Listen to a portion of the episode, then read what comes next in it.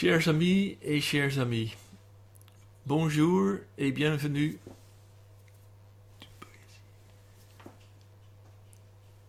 À toutes et à tous. Une fois de plus, nous sommes connectés via les moyens d'audiodiffusion pour méditer ensemble lors de la pleine lune du Verseau. L'heure exacte de la pleine lune est il y a 30 minutes, c'est-à-dire à, 6 à peu près 6 heures, heure de Genève.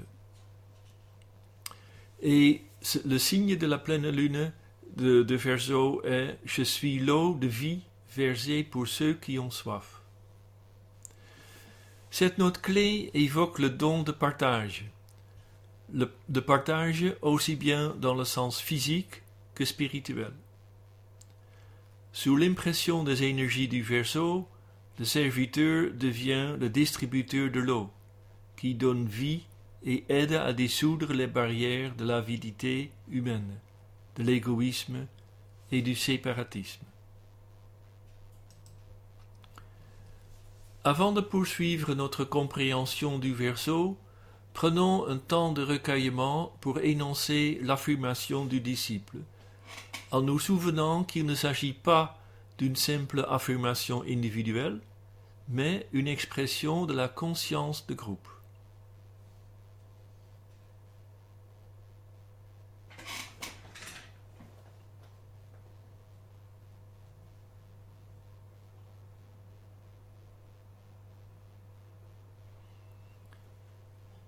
Je suis une étincelle dans une grande lumière. Je suis un filet d'énergie aimante dans le fleuve de l'amour divin. Je suis centré dans l'ardente volonté de Dieu, une étincelle de la flamme du sacrifice, et ainsi je demeure. Je suis une voie de réalisation pour les hommes. Je suis une source de force qui les soutient. Je suis un rayon de lumière éclairant leur chemin, et ainsi je demeure. Et demeurant ainsi, je reviens, et foule le sentier des hommes, et je connais les voies de Dieu, et ainsi je demeure.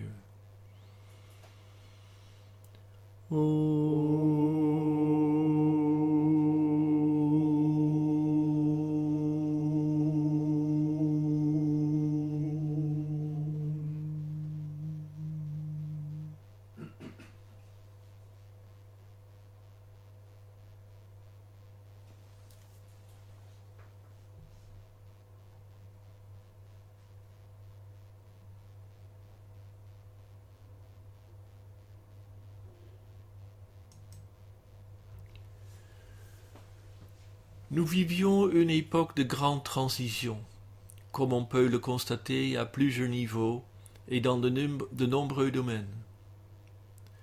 Sur le plan astrologique, c'est une transition de l'ère des poissons à celle du Verseau. Ce passage ne se réalise pas en un jour. C'est sur plusieurs décennies que les énergies des deux ères se juxtaposent, se confrontent, s'entremêlent et se fondent. La situation actuelle résulte de deux millénaires durant lesquels l'ère des poissons s'est affirmée. Elle a forgé notre civilisation. Voyons rapidement quelles sont les valeurs piscéennes qui se cristallisent aujourd'hui. Durant les derniers deux mille ans, nous avons vu l'émergence de tendances religieuses qui se sont exprimées lors de cultes au sein de lieux dédiés à cela. La vie monastique a eu un attrait spécial pour les aspirants. Un mode de vie qui convenait particulièrement au développement mystique et aux pratiques religieuses. Voici qu'on peut lire de la voie mystique dans Psychologie ésotérique. Je cite La voie mystique est la voie qui convient aux gens qui se trouvent au stade d'évolution atlantien, à condition qu'elle ne soit pas portée au point de démence, d'hallucination, de fanatisme furieux et de complications psychopathiques. convenablement exprimé, c'est un processus utile et nécessaire par lequel le corps astral est réorienté et où l'aspiration spirituelle commence à prendre la place du désir. Il est nécessaire qu'il y ait une vision, car là où il n'y a pas de vision, les hommes périssent. La véritable vision est en réalité la réflexion astrale du plan divin, réfléchie sur les niveaux supérieurs de la conscience astrale de la planète. La réflexion astrale du plan, telle est la vision. Là, les forces de vie de la nature physique mystique, de son corps astral et de son âme, deux forces et une énergie, s'unissent, et là, elles produisent une puissante expression de désir concentré, une aspiration profonde, une vie, imagination et la construction d'une forme pensée exprimant tout ce que le mystique désire contacter ou voir exprimer.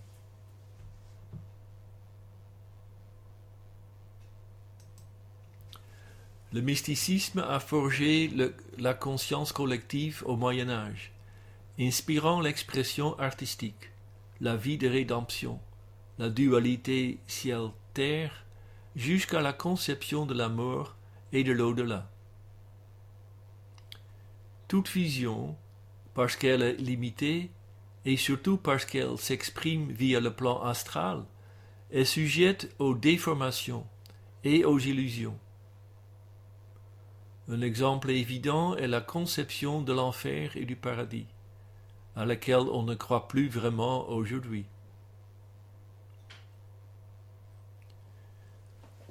Une autre dérive de l'ère des poissons est celle du fanatisme. Même s'il se manifeste encore, nous ne devrions y voir que des sabreaux du passé face aux nouvelles énergies qui affluent. Là aussi, le Tibétain nous donne une explication éclairante. Lorsque les illusions du mystique et sa dévitalisation ont dépassé un certain point, il atteint un stade où il ne possède aucune maîtrise intérieure réelle. Il développe le sens mystique au point où il n'y a aucun sens des proportions, où les conventions, bonnes ou mauvaises, l'éducation, les responsabilités sur le plan économique, les obligations humaines et tous les aspects, de la vie journalière qui intègre la vie, qui la partie humaine dans l'ensemble de l'humanité, ne parvient pas à maintenir l'ordre dans la nature inférieure.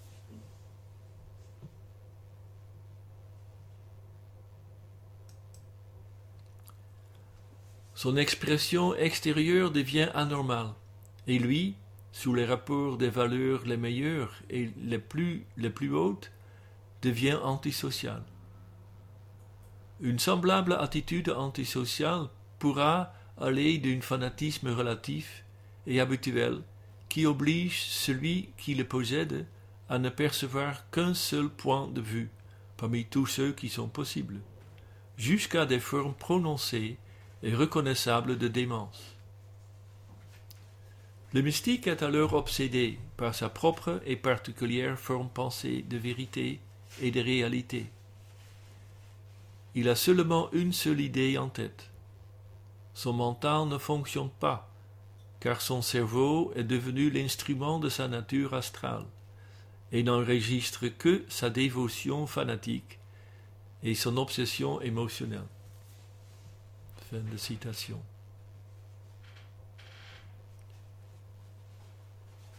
Ainsi, l'ère des poissons a fait apparaître d'une part une intense spiritualité et un idéalisme élevé suscitant une réorientation du désir vers une aspiration ardente, et d'autre part un fanatisme violent et des conflits du fait de certaines idéologies incompatibles et d'une vive intolérance.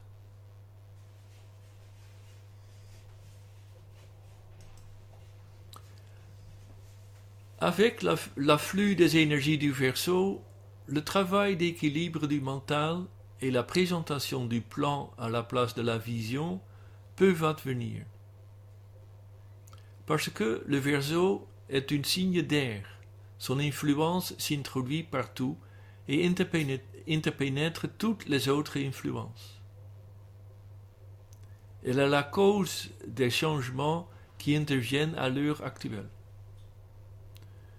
Retenons que l'action résultant de cette infiltration est d'une portée autrement plus grande, euh, autrement plus grande dans ses effets que les événements spectaculaires de caractère concret.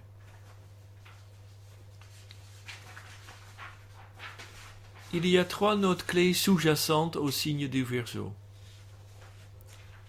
1. Le service de l'humanité. On en voit l'émergence avec les nombreux mouvements sociaux et humanitaires qui sont apparus au XXe siècle. Ajoutons aussi les nombreux apports de la science qui facilitent notre vie quotidienne et nous permettent de sortir d'une condition de survie. Et enfin, du côté ésotérique, il y a les méditations de service qui visent non pas notre salut individuel, mais l'éveil global de l'humanité.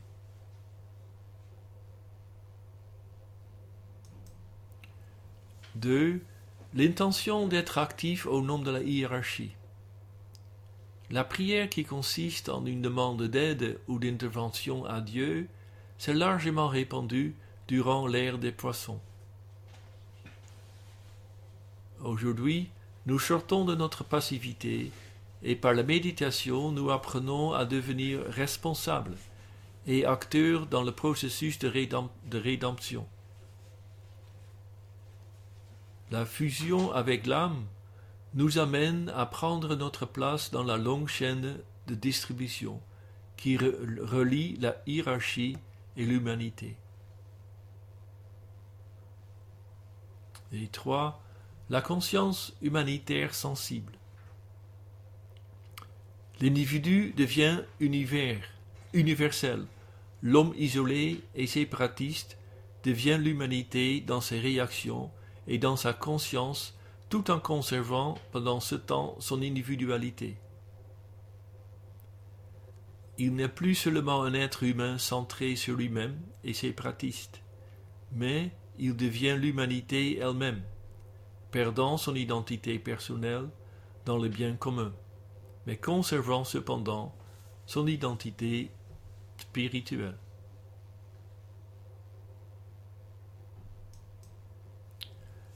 L'aquarien reconnaît le lien qui ressemble toute chose subjectivement, et en vérité, tandis que dans les poissons, l'énergie de l'affinité constitue un lien qui confine l'être humain et le maintient prisonnier.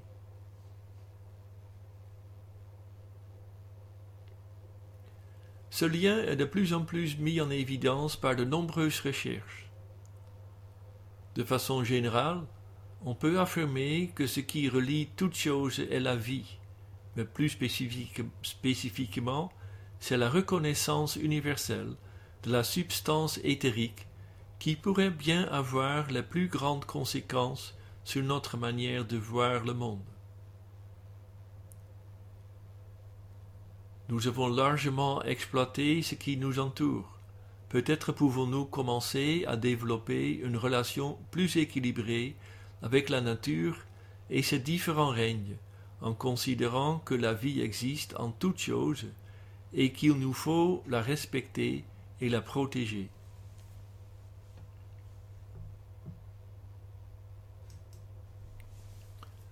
Le terme collaboration est aussi une des qualités propres au verso, d'où découle l'activité de groupe. L'impulsion du verso encourage le désir des individus et des nations de se joindre ensemble en groupe plus larges et en blocs internationaux, dans la reconnaissance qu'une approche de groupe est bien plus puissante qu'une approche individuelle.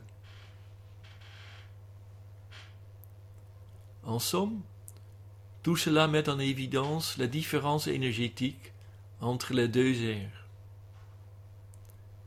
On peut reconnaître maintenant qu'aux prémices de l'ère du Verseau, l'humanité est en passe de devenir adulte. Ce qu'elle doit réaliser peut se résumer brièvement. Un but de vie, un plan reconnu et une activité correctement dirigée va finalement remplacer tous les rêves et les aspirations de caractère adolescent, les désirs et les aspirations de l'imagination dans la vie de l'individu.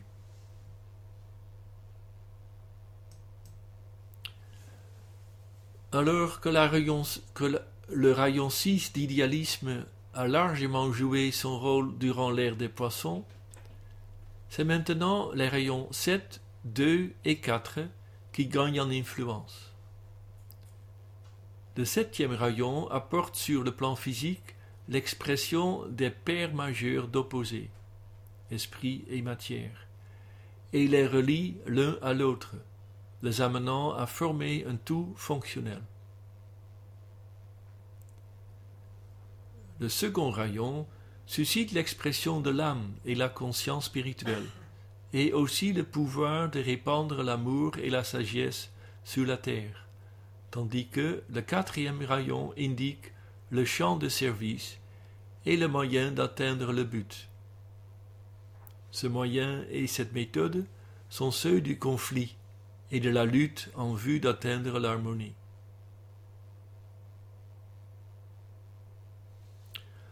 Portons une attention particulière sur ce septième rayon d'organisation et d'ordre cérémoniel, puisqu'il est au centre de la note clé des conférences de cette année 2022.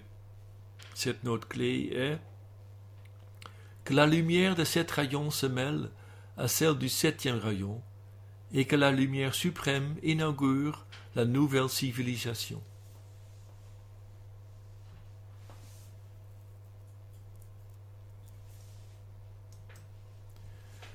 Le Tibétain nous explique que la diffusion de la grande évocation au siècle passé fut le premier pas fait dans le plan de précipitation de la lumière suprême.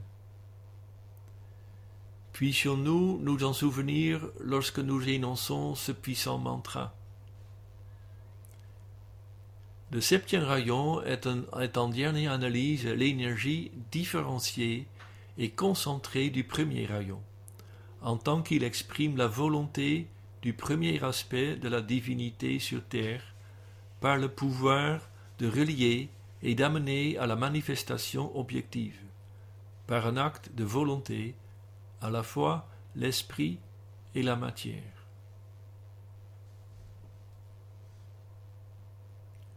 On voit poindre ici l'idée de synthèse. Celle-ci sera fortement encouragé par le deuxième rayon engendrant la fusion du cœur et du mental, but subjectif de la manifestation. Cela est possible grâce à l'influence de Jupiter, qui distille la tendance inhérente à la fusion que rien ne peut arrêter. L'achèvement de la synthèse ultime est inévitable.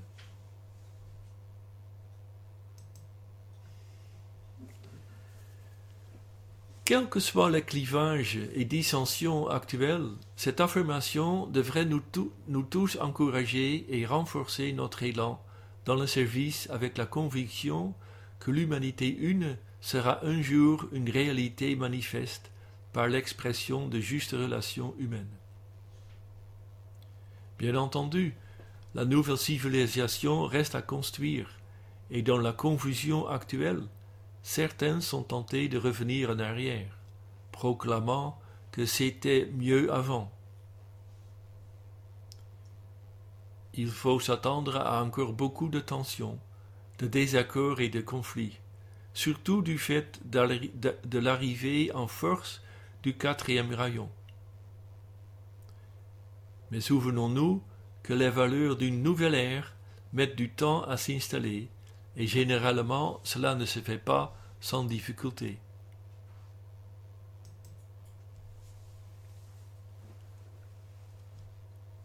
la planète Saturne gouverne le premier décan du Verseau.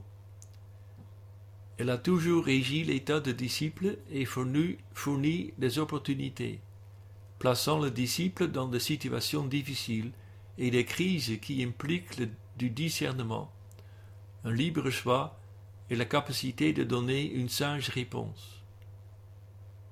Aujourd'hui, c'est toute l'humanité qui se trouve dans cette position. Avant de débuter la méditation, revenu encore sur la note clé du verso. Je suis l'eau de vie versée pour ceux qui ont soif. Cela implique que l'individu soit conscient et devenu le serviteur conscient, consacré au service du groupe et au bien-être de l'humanité. En tant que membre du nouveau groupe de serviteurs du monde, notre tâche est de dispenser la vie spirituelle au quatrième règne, ce qui imprègne aussi les autres règnes de la nature. Avec cette note clé comme fil conducteur, commençons la méditation de groupe pour cette pleine lune en verso.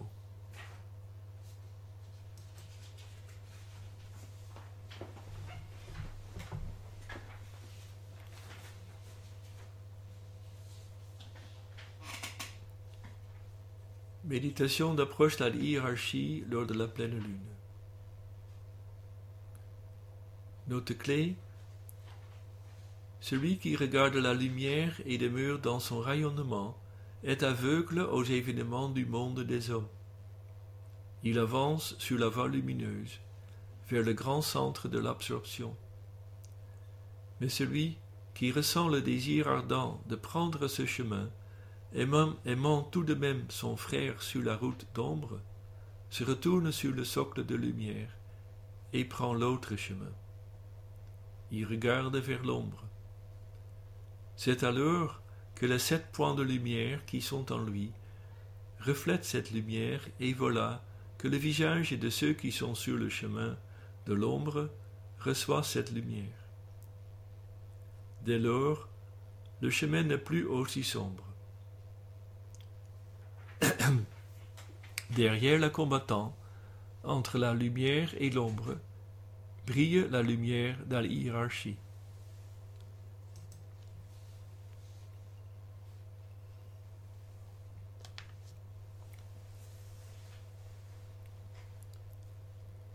Méditation, laissez pénétrer la lumière.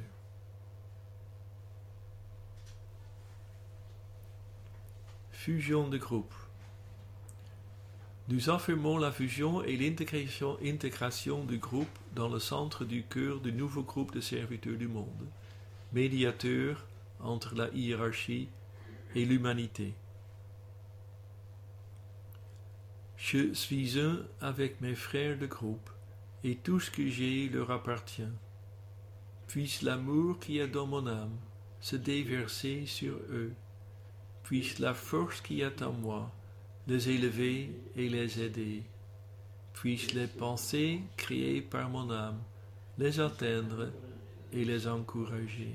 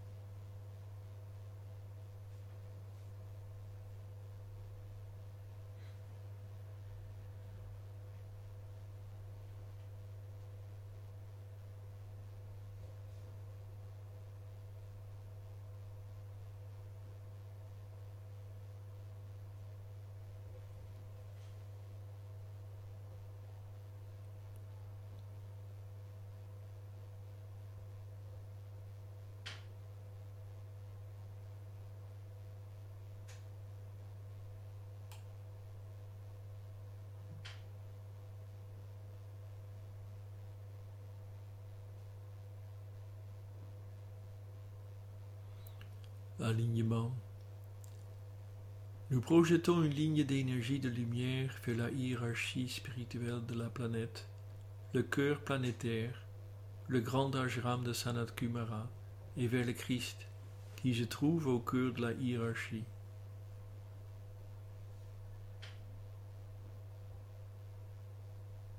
Étendons la ligne de lumière jusqu'à Shambhala, le centre où la volonté de Dieu est connue.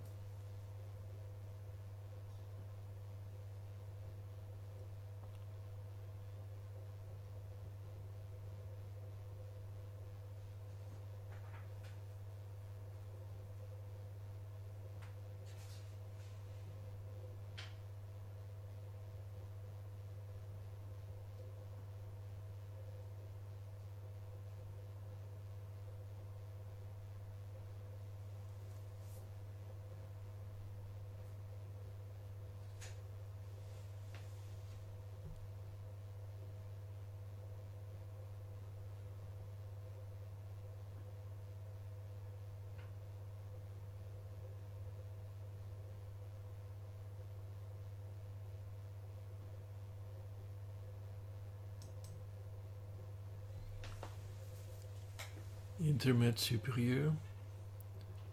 Maintenant le mental contemplatif ouvert aux énergies extraplanétaires, affluent de Shambhala et radiant à travers la hiérarchie.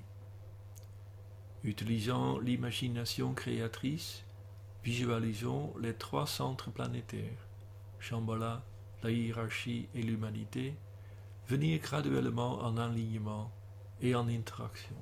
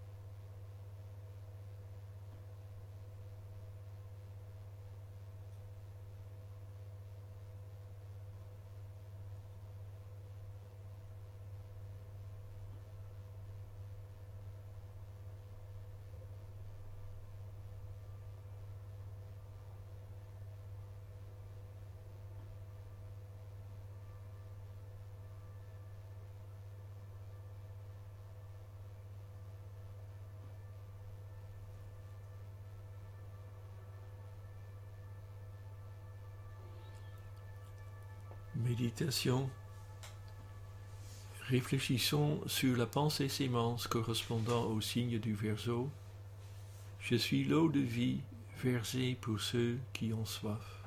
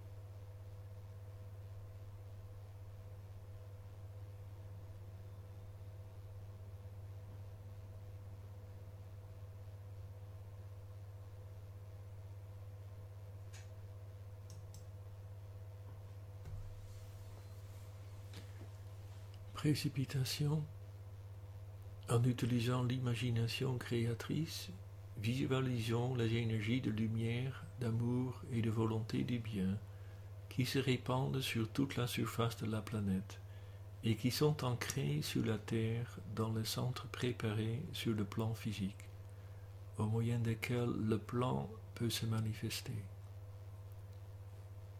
Utilisons pour ce faire la progression sextuple de l'amour divin en suivant la précipitation d'énergie de Shambhala à l'hierarchie, au Christ, au nouveau groupe de serviteurs du monde et aux hommes et femmes de bonne volonté partout dans le monde, jusqu'au centre physique de distribution.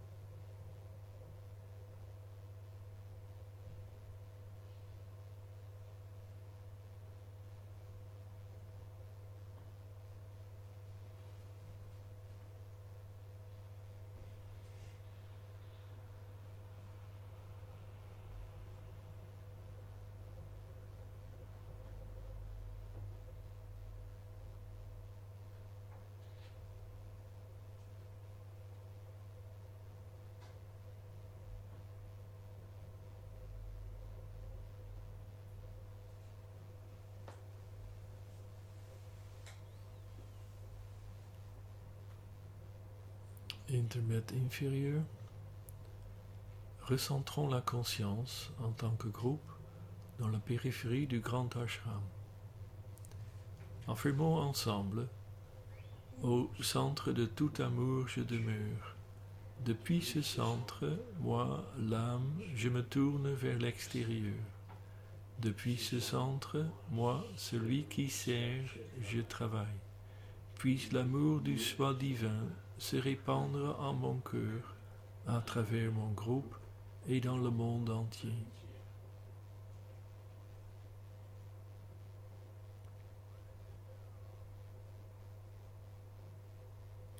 Visualisons l'influx spirituel affluent, libéré depuis Shambhala à travers la hiérarchie et pénétrant l'humanité par le canal préparé.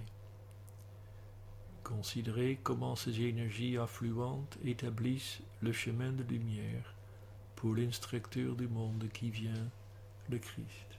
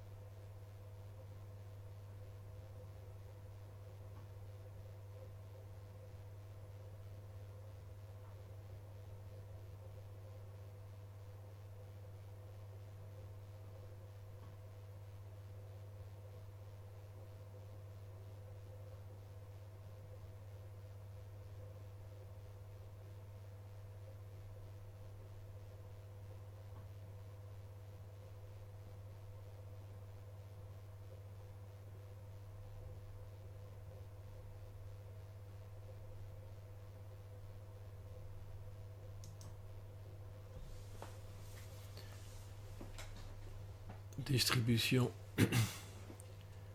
Au moment où nous prononçons la grande évocation, visualisons le flux de lumière, d'amour et de puissance qui nous parvient de la hiérarchie spirituelle par l'intermédiaire des cinq centres planétaires Londres, Darjeeling, New York, Genève et Tokyo, et qui irradie la conscience de l'humanité tout entière. La grande évocation. Du point de lumière dans la pensée de Dieu, que la lumière afflue dans la pensée des hommes, que la lumière descende sur la terre.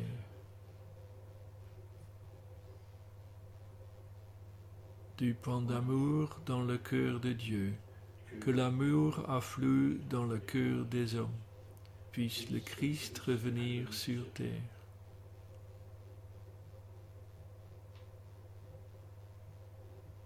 Du centre où la volonté de Dieu est connue, que le dessein guide le faible vouloir des hommes, le dessein que les maîtres connaissent et servent.